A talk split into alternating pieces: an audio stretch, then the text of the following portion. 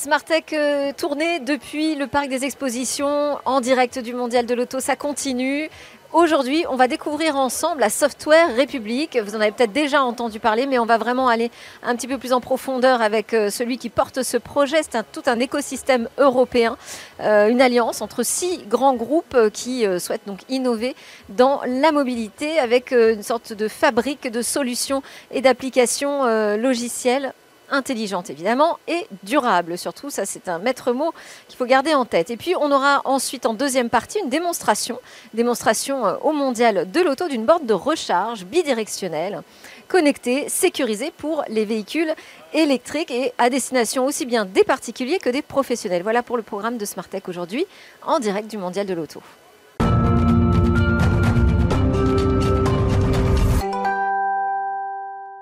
Smartech édition spéciale, je vous propose donc de commencer par euh, découvrir, d'en apprendre un peu plus sur la Software République, un, écosystème collaboratif européen fondé par six grandes entreprises françaises. Je vais les citer, tiens, pour commencer. Atos, Dassault Systèmes, Orange, Renault Group, ST Micro Electronics, Thales. Euh, ensemble, ils ont décidé euh, de collaborer pour innover dans la mobilité. Euh, on a des premières avancées concrètes, on va en, en découvrir euh, ensemble. On va aussi découvrir une nouvelle borne de recharge euh, tout à l'heure pour les véhicules électriques qui participent hein, à ce mouvement euh, de la, la la voiture, l'automobile, le véhicule plus intelligent et plus durable demain. Mais donc d'abord, on va découvrir cette software République avec mon premier invité. Alors, Eric Fintin, je vous ai pas dit bonjour. Bonjour, merci beaucoup d'être avec nous dans Bonjour. Smartech. Vous êtes le directeur des opérations de cette euh, Software République. Je l'ai présenté comme une fabrique d'applications logicielles, c'est ça?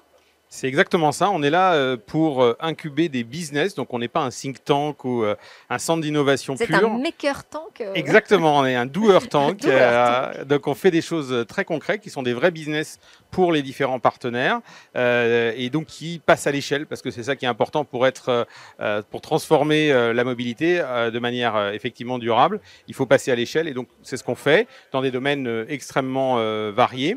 Et puis on incube aussi non seulement les business, mais on incube aussi des startups parce qu'on est six grands groupes qui ont euh, un certain poids, une certaine, taille, et on pense que euh, pour développer des projets software innovants, on a aussi besoin euh, d'acteurs plus petits euh, qui viennent à la fois nous challenger sur les innovations et puis aussi sur la méthode de travail. Alors, parce que j'ai cité les six grands groupes en parlant d'un écosystème européen. Enfin, c'est six grands groupes français, on est d'accord. Vous incubez Franco-italien pour euh, ST, mais vous avez raison, Pardon. on, est parti de nos bases françaises. Bah, après, ça reste des groupes euh, quand même globaux, euh, Oui, très bien clairement. sûr. Mais est-ce que vous incubez justement des projets qui sortent des frontières françaises? Absolument. Alors, en fait, l'idée, hein, ça a vraiment été de s'appuyer au départ sur la France parce que c'est plus facile pour avancer. C'était pas complètement neutre réussir à faire travailler ensemble ces six groupes, qu'elles y trouvent leur propre intérêt. Et puis, bah, petit à petit, on s'étend. Là, on commence à déployer des projets en Espagne. Et puis, on a des startups qui viennent de toute l'Europe. On incube euh, aujourd'hui des startups allemandes, finlandaises, euh, etc. Donc, euh, bien évidemment, la notion de souveraineté est importante pour Software République, mais pas au niveau français, au niveau européen. et, et souveraineté européenne, ça veut dire que, en revanche, vous fermez les frontières Non, Au- mais, au-delà mais de on- l'Europe. hein, on est toujours ouvert, mais en fait, l'idée de Software République, c'est aussi de créer cet écosystème en Europe qui n'existe pas. On n'a pas vraiment de d'organisations similaires qu'on connaît en tout cas, y compris dans d'autres domaines. Euh, par contre, elles existent au Chine, elles existent aux États-Unis, et donc l'idée c'est vraiment d'arriver à faire en Europe euh, quelque chose d'unique dans le mode de coopération, parce que finalement l'automobile ou la mobilité, elle avait des modes de coopération très verticales. hein. Les équipementiers de niveau 2, de rang 2, de rang 1, euh, les constructeurs, les distributeurs. Et ça, c'était comme ça depuis, euh, je dirais toujours. Et, et là, on s'ouvre avec finalement des acteurs qui ne sont pas directement dans la, dans la chaîne de valeur, mais qui ont énormément de, de- de briques de, de, de technologie qu'on peut co-développer pour la mobilité. Et alors, euh, l'idée autour de laquelle vous travaillez, c'est la mobilité durable. Donc, qu'est-ce que ça veut dire très concrètement pour que ça ne soit pas juste un mot, une intention? Alors, bah, y a, je dirais qu'il y a deux facettes dans cette mobilité durable. Il y a d'abord euh, le côté électrification, qui est quand même au cœur euh, des une des trois grandes transformations de l'industrie de la mobilité. Et on, on pourra- on reviendra tout à l'heure sur la solution qu'on apporte euh, autour des bornes. Oui, puis on a Renault qui a annoncé son passage à des véhicules 100% électriques. C'est ça. Donc, euh, mais, mais, mais de manière générale, ça, ça implique énormément de choses, hein, puisque le, la transformation de l'électrification, c'est pas juste une technologie de moteur ou de batterie, c'est tout un écosystème, euh, software, hardware, euh, centré sur plein d'acteurs différents. Vous allez avoir les énergéticiens, les, les opérateurs de bornes, les territoires, etc. Et c'est tout ça qu'il faut faire collaborer Euh, et puis durable, c'est aussi dans les technologies elles-mêmes, on va avoir cette préoccupation euh, de, de la juste consommation d'énergie, de la juste consommation de data. Euh, tout ne se fait pas dans le cloud systématiquement. On va essayer de, de faire ce qu'on peut faire à bord des véhicules à bord. Et puis, bah, on va aussi adapter les fréquences de remontée de data. Je vous donne des exemples. Si vous faites de la maintenance préventive, vous avez peut-être besoin de remonter des données toutes les semaines. Si vous faites de la communication euh, entre une voiture et un feu rouge, bah là forcément il faut remonter des, choses de manière plus fréquente. Donc on a une forme de frugalité. Puis on a annoncé un projet qui est assez emblématique là-dedans, que moi je qualifie de low-tech, parce qu'on aime bien la low-tech à Software République. C'est euh, finalement le fait d'utiliser plus le smartphone dans la voiture pour des fonctions qui était juste là réservé à des gens qui achetaient des voitures haut de gamme avec des très grands écrans et très beaux que vous pouvez voir par ailleurs sur le stand Renault, mais tout le monde ne les a pas. Ouais. Et donc en particulier avec la marque Dacia, on, euh, a, on a annoncé et on va commercialiser l'année prochaine une, une, application qui vous permet de gérer euh, vos risques d'endormissement juste avec le smartphone euh, dans la voiture. Sans, donc il faudra que je charge une application sur mon smartphone. Absolument. Et ensuite, une fois qu'il est euh, connecté en Bluetooth avec euh, le système intégré dans la voiture. C'est ça. Avec, vous aurez autorisé la caméra à regarder votre visage. Eh bien, euh, à un moment, il vous préconisera une petite pause quand il jugera que, euh, bah, voilà, le. Et Donc ça, il y a quand même un dispositif nécessaire de, de, caméra pour capter. Non, c'est la, la, caméra du smartphone. Ah oui. Donc on est dans le la frugalité de hardware. Et le smartphone, on va le positionner. On va pas s'étendre trop là-dessus, mais on va le positionner, positionné. en face de. de non, il est positionné en fait. Euh, euh, sur les véhicules Dacia, c'est déjà prévu. Euh, il est positionné à un endroit où ça marche très bien. Et ça, pour ça, on travaille avec une start-up lilloise euh, qu'on incube qui s'appelle Core4Tech et qui a travaillé avec le CHU de Lille sur ces algorithmes euh, d'intelligence artificielle pour prédire euh, plusieurs, enfin au moins une douzaine de minutes avant que vous vous en rendiez compte la votre fatigue, fatigue. En fait. Super, très malin. Et euh, effectivement, la sobriété, ça passe aussi par, par ça. Euh, il y a aussi l'aspect euh, sûr, sécurité. Mmh. Sécurité pour la Software République, j'imagine que ça veut dire cybersécurité. Absolument, c'est essentiellement ça. Alors là-dessus, là je dirais que... Pour l'instant, on n'a pas eu de grosses affaires euh, cyber dans le domaine de l'automobile, heureusement. Heureusement, et ouais. c'est parce qu'on s'y prépare et que c'est un sujet qu'on prend euh, très très en amont dans, dans nos voitures que, que, que vous voyez ici. Néanmoins, bah, les choses évoluent. En fait, les, les, les surfaces d'attaque euh, augmente, les voitures sont de plus en plus connectées, il y a de plus en plus de calculateurs qui sont connectés, et donc il faut se préparer à ces évolutions. Et c'est pour ça qu'on a annoncé avec Thales et Orange une nouvelle solution de détection et de réponse aux attaques qui va permettre justement bah, que nos, clients n'entendent jamais parler de, de, problèmes de cybersécurité dans les voitures et qui sera euh, non seulement monté euh, dans les architectures euh, électroniques des véhicules Renault dans les prochaines années, mais qu'on propose aussi à d'autres constructeurs de voitures ou de tracteurs ou euh, d'autres euh, outils de mobilité très connectés. Ça nous donne un aperçu un peu des, des, des, des clients finalement que vous adressez. Euh, on va de où à où? Alors, le client, c'est extrêmement large. On a des choses le très. Le client, ça peut être moi, ça peut être le particulier. Ben voilà, les, la, la, pour, la, pour la borne pour ou pour l'application de ouais. tout à l'heure. Et puis, ça va être un constructeur euh, de véhicules pour des applications de cyber. Donc, le client, c'est pas notre critère. Notre critère, c'est vraiment de savoir finalement parmi les assets des différents partenaires, comment en combinant nos compétences, en combinant nos savoir-faire, on arrive à créer des choses qu'on n'aurait pas su faire tout seul? Et, et, et donc c'est pour ça qu'on a des domaines qui finalement sont très très larges. Euh, ça on... peut être aussi euh, des collectivités locales pour euh, les sujets de smart city, je pense. Exactement. Donc ça c'est et vous parliez d'utilisation de la data. Pour moi c'est une très très bonne manière d'approcher le sujet data puisque finalement, le sujet data, il y a une grosse question pour nous en tant que citoyens, chacun d'entre nous, c'est le sens et à quoi servent ces data. Oui. Euh, finalement, le, les, les, questions qu'on se pose, c'est quand on comprend pas bien ou qu'on est, on sait, on sait pas à quoi ça sert finalement. Mais si je vous dis que euh, les data de votre voiture anonymisées vont permettre de remplacer euh, les câbles, vous savez, ces câbles noirs qui des fois traversent les routes pour compter le nombre de voitures qui passent je pense que tout le monde, en tant que citoyen, comprend que ça va être beaucoup plus efficace, beaucoup moins cher, et, finalement va permettre de mieux organiser la mobilité sur le territoire. Donc ça, c'est typiquement une solution qu'on vient apporter euh, avec Orange euh, et, Renault euh, pour, pour des territoires. On travaille avec un certain nombre de territoires dont la Corrèze par exemple en France. Et, voilà, donc c'est une application très concrète du software au service de la collectivité. Et euh, sur la sécurité, encore, si je reviens sur le, sujet de la, de la sûreté, euh, est-ce que euh, la sécurité routière aussi est un sujet que vous adressez? Oui, alors on n'a pas encore, euh, je dirais, enfin quelque part l'exemple que je vous citais, il a aussi des impacts sécurité routière parce que si euh, on remarque que euh, les vitesses sur une certaine portion de route sont très lentes ou très rapides, etc., ben, on pourra en déduire peut-être qu'il faut faire des travaux, agrandir, etc. Donc il y a des éléments comme ça. Et puis on travaille bien évidemment sur d'autres cas d'usage, cas d'usage sur le parking par exemple, aussi, on, pour fluidifier les parkings en voirie. voilà, donc on, oui, il y a des éléments. Vous travaillez pas sur les radars? Absolument pas. Mais par contre, euh, on travaille sur, euh, et c'est des débuts d'initiatives qui ne sont pas encore euh, concrétisés, mais on, sent bien que la, la, communication entre la voiture et l'infrastructure routière, ça va être quelque chose de très important pour la sécurité, mais aussi pour réduire le trafic, pour réduire le bruit, pour réduire le CO2. Donc voilà, on a plein d'idées. Ah ben et il y a beaucoup de travail. Merci beaucoup, Eric Fintin, donc directeur des opérations de cette Software République. Vous restez avec moi. On va aller découvrir donc une des premières avancées, on va dire, hein, de, cette alliance, une toute nouvelle génération de bornes de recharge intelligentes. Elle est made in France, pour le coup, totalement, celle-ci. Et elle s'adresse aux particuliers comme aux professionnels. C'est à suivre dans Smart Tech. Eh bien, Smartech, on arrive déjà au bout de cette édition spéciale mondiale de l'auto. C'est la dernière séquence que je vous propose. Et je vous la propose autour de la découverte d'une nouvelle borne de recharge, une borne de nouvelle génération qui va s'adresser aussi bien aux particuliers qu'aux professionnels. Pour cela, j'ai convié avec moi Eric Fintin, qui est resté d'ailleurs avec moi, avec qui on a discuté ensemble de la Software République. C'est le directeur des opérations de cette alliance de six grands groupes euh, français pour des solutions de mobilité sûres et durables. Et donc, nous sommes désormais en compagnie de Landry Chiron, directeur de la communication du groupe Lacroix. Je présente quand même un petit peu rapidement le groupe Lacroix, fabricant d'équipements euh, technologiques, d'électronique. Euh, d'appareils électriques aussi. Vous avez une dimension internationale, mais vous êtes installé à euh, Saint-Herblain, en Loire-Atlantique, donc en France. Et je vois que vous portez un coq français à la, à la, à la veste. Pardon. Pour la French Fab, évidemment. Et donc vous allez nous présenter, là c'est quand même une découverte du mondial de l'auto, cette nouvelle borne de recharge, elle s'appelle la Mobilize Power. Euh, Mobilize Power Solution.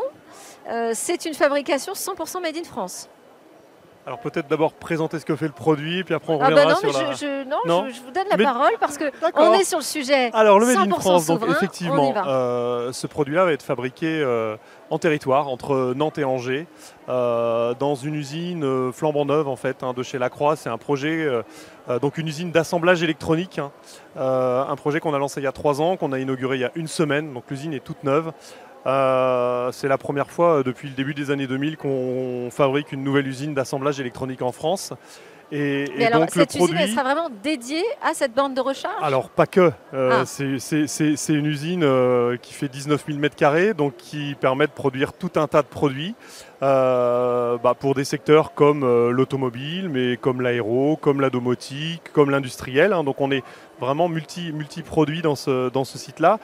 Et je dirais le, le et Tous les composants sont 100% euh, fabriqués en France? Alors nous, on, fabrique, on assemble en fait les cartes électroniques et le, et le, produit. Donc les composants sont des éléments qu'on ne fabrique pas nous bien sûr, mais qu'on vient assembler sur, la, sur la, là où les cartes électroniques qui composent derrière le, produit fini. D'accord, très bien. Et ces software République. On peut dire juste quand même là-dessus euh, sur les composants Made in France, c'est que. Il y a ST euh, ben voilà, c'est que les deux composants principaux au sens de la valeur euh, de, la, de la borne, ils sont fabriqués aussi en France à Kroll. C'était comme ça que je voulais vous donner la parole, parce que ah. c'est Software République qui a confié cette production de bornes de recharge au groupe Lacroix, et donc j'imaginais que c'était notamment une intervention également d'ST Microelectronics dans, dans ce process de fabrication.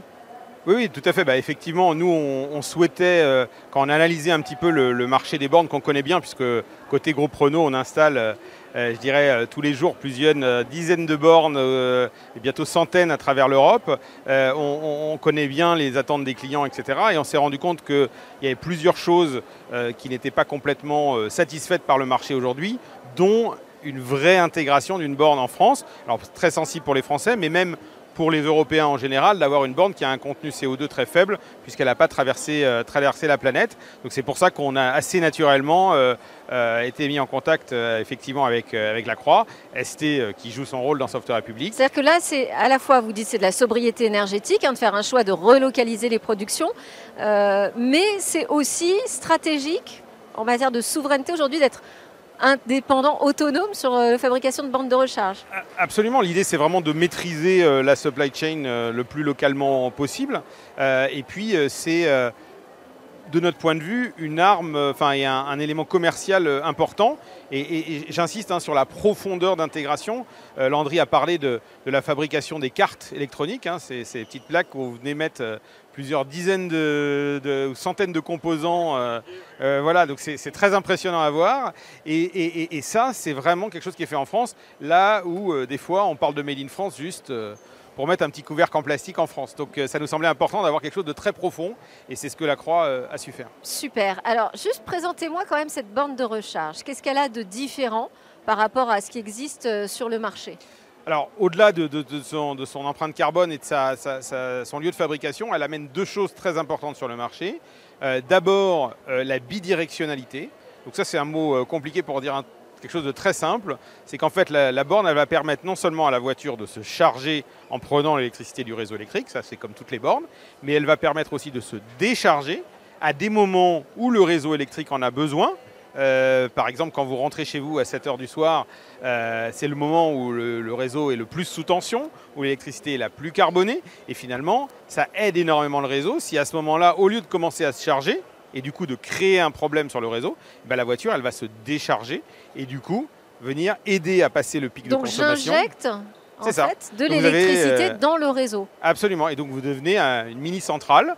Et, ça va vite, hein, puisqu'avec 50 000 voitures, euh, finalement, on arrive à faire l'équivalent euh, d'une centrale. donc ça, va, ça va très vite. Et, donc là, il y a un bénéfice clair pour la société, pour les réseaux électriques. Mais il y a aussi un bénéfice pour le client, puisque du coup, le client, il va pouvoir être rémunéré. Donc il va récupérer une partie de la valeur euh, pour lui. Donc finalement, c'est gagnant pour tout le monde.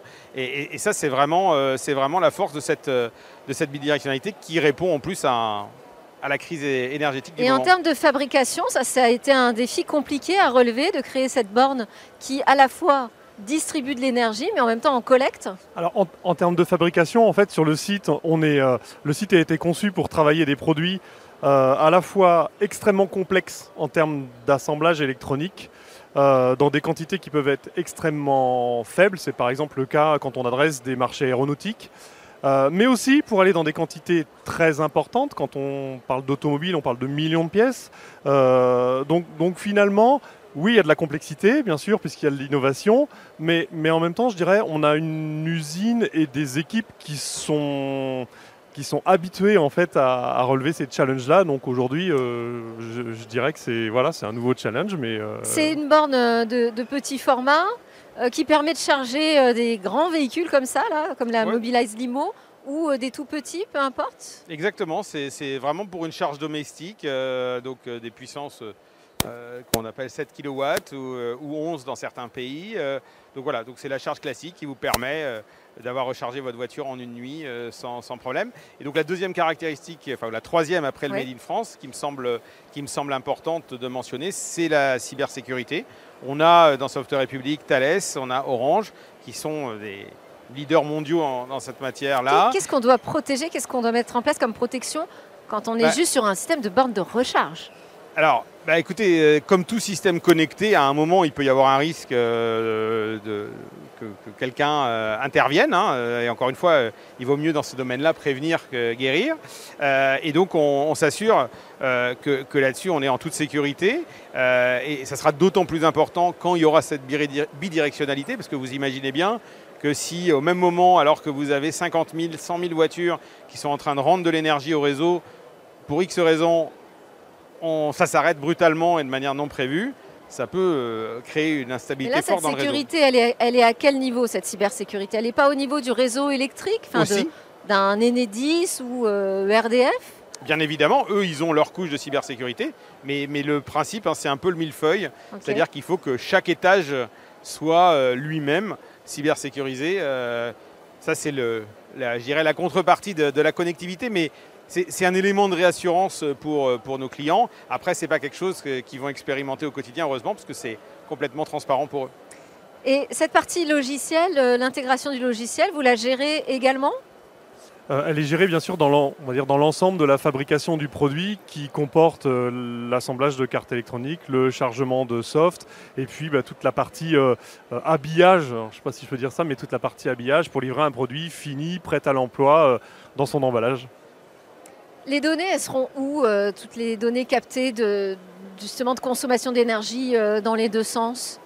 Bah, les données, d'abord, euh, ce sera des éléments euh, qui seront euh, soumis au consentement du client. Il hein. faut le rappeler, on est bien évidemment soumis aux règles, aux règles RGPD. on est exactement, et c'est tant mieux.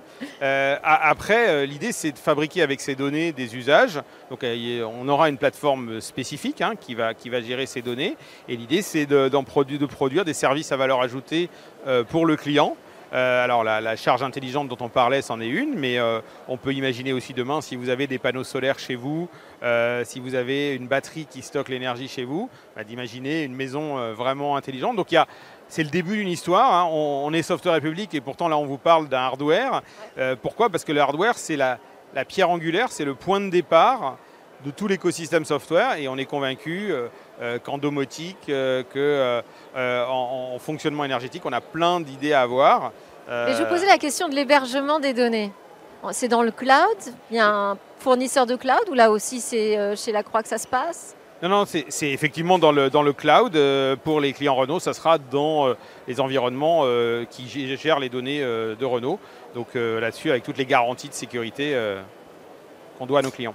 Alors, quand j'ai dit qu'on allait assister à une démonstration, on n'est pas vraiment une démonstration parce qu'en fait, on a aperçu rapidement cette borne. Mais pour l'instant, elle n'est pas encore en fabrication. Quand, est-ce que ça va démarrer la fabrication? Donc effectivement, on l'a aperçu et on, a annoncé euh, un, lancement, un démarrage sur 2023. Euh, Plus précisément Sur, le deuxième semestre. D'accord. et euh, qu'est-ce qui fait que ça demande du temps, justement, avant de lancer vraiment la, production? Bah, je, dirais qu'aujourd'hui, on, couple un, ensemble de, compétences complémentaires. Euh, qui sont euh, clés avant de commencer la, fabrication. Euh, déjà pour le, design du, produit, hein, toute la conception de la partie hardware, software, toute la, mécatronique qui va, autour. Donc tout ça, ça fait quand même beaucoup de, projets qui n'en font qu'un, mais qui prennent du, temps. et puis il y a aussi bah, toute la finalisation, mais là vous en parlerez mieux que moi, de, la façon dont, le produit va être présenté au marché finalement.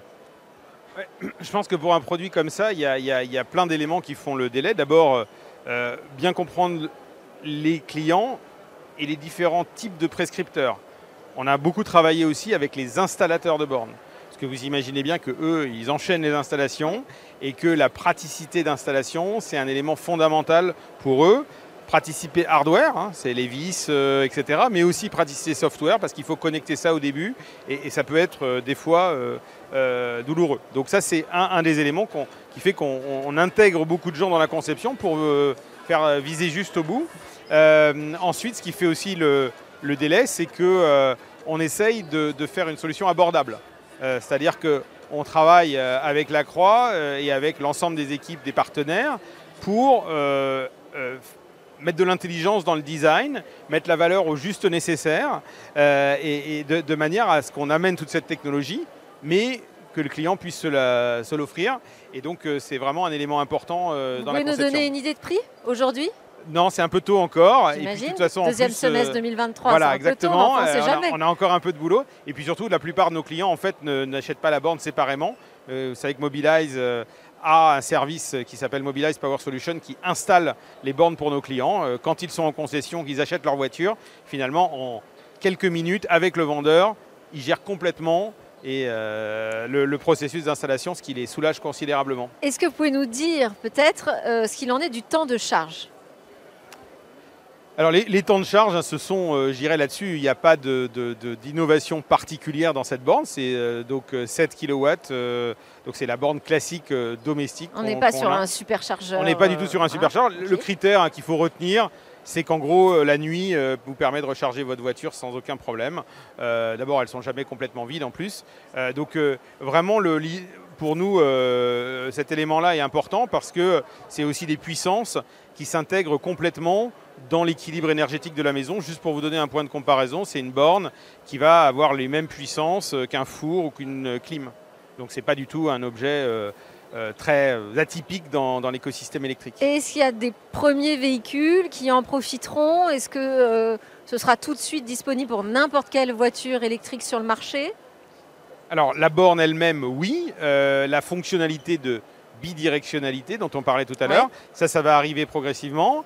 Euh, avec d'une part les voitures, parce qu'effectivement il faut que les voitures elles-mêmes soient capables de fonctionner dans les deux sens, et puis euh, avec euh, les réseaux électriques, puisque chaque pays a des législations qui peuvent être différentes. Donc, mais ça démarrera, on va dire, plutôt dans le courant de l'année 2024.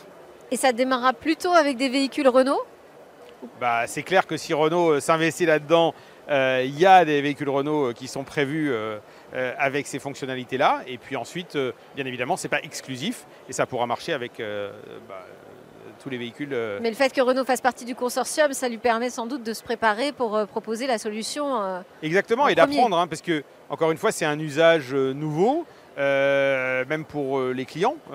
c'est quelque chose de finalement assez surprenant hein, de se dire que sa voiture, elle peut avoir une autre fonction que de se déplacer d'un point A à un point B. Donc on a à la fois beaucoup de pédagogie pour expliquer comment ça marche, et puis aussi, nous, un énorme travail dans le parcours client, le parcours utilisateur, pour que ça ne soit pas un sujet de stress, mais plutôt euh, un soulagement de pouvoir contribuer euh, euh, au problème de, la décarbonation de l'énergie, et puis accessoirement de réduire son coût d'utilisation de la voiture.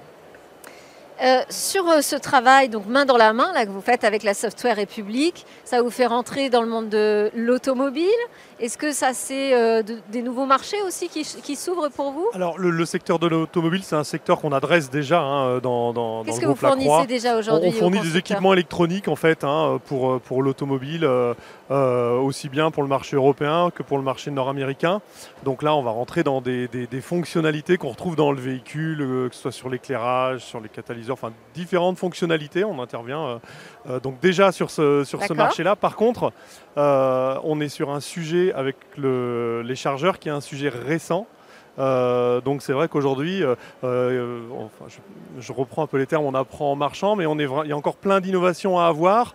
Donc c'est vraiment pas quelque chose de, rodé. On, est vraiment sur une nouveauté tout, tout, qui, est, lié bien sûr hein, à, l'augmentation des véhicules électriques. Il y a des hein, partages justement de sujets technologiques euh, entre vous, c'est pas juste assembler Ah non non non, bien, bien, bien sûr, euh, c'est pas c'est pas juste c'est pas juste assembler puisqu'il y a tout le préalable qui est le design et, le design euh, c'est important de le faire en sachant derrière comment on va le produire pour, pour intégrer cette industrialisation. Je reviens rapidement sur la notion d'enjeu de, de, compétitivité. Hein. C'est une chose de dire on, on, est made in France, mais ça nous impose euh, d'être compétitif hein, pour que derrière on puisse proposer aux clients un, produit euh, à la bonne valeur.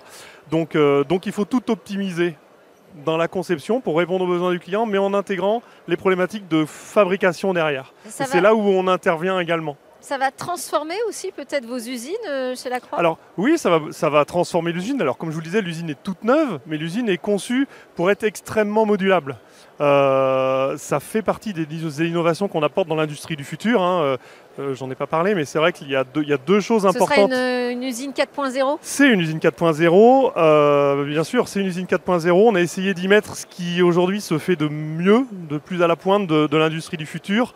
En termes d'automatisation, même si on est sur un métier, l'assemblage électronique, qui est déjà un métier très automatisé, mais on a encore augmenté cette partie-là. Et surtout, on a augmenté une partie qui ne se voit pas, qui est la digitalisation des flux pour vraiment raccourcir tous les échanges qu'on a entre machines, avec les fournisseurs, avec les clients, pour justement réduire tout ça et être le plus compétitif possible. Merci beaucoup. Eric euh, Finta, directeur des opérations de la Software République, était avec nous. Landry Chiron, vice-président exécutif communication du groupe Lacroix également. On a pu euh, percevoir cette transformation qui est en cours, mais que l'on ne pourra toucher du doigt finalement qu'en 2023, au deuxième semestre. Vous nous l'avez annoncé dans Smart Tech. Merci encore, merci de nous avoir suivis. C'était ces éditions euh, spéciales de Smart Tech tournées euh, depuis le Mondial de l'Auto. Et là, c'était la dernière séquence. On se retrouve en plateau tout à fait normalement pour la suite de nos aventures tech.